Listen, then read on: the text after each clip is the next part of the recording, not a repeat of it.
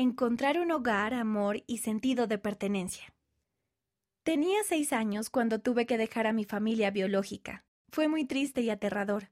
Escuché por primera vez acerca de Jesucristo unos meses después de aquello.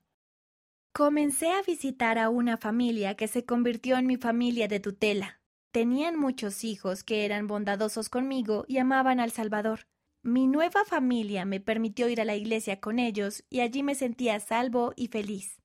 Me tomó unos años de asistir a la iglesia y leer las escrituras antes de entender lo que era el Evangelio, y tuve muchísimas ganas de bautizarme.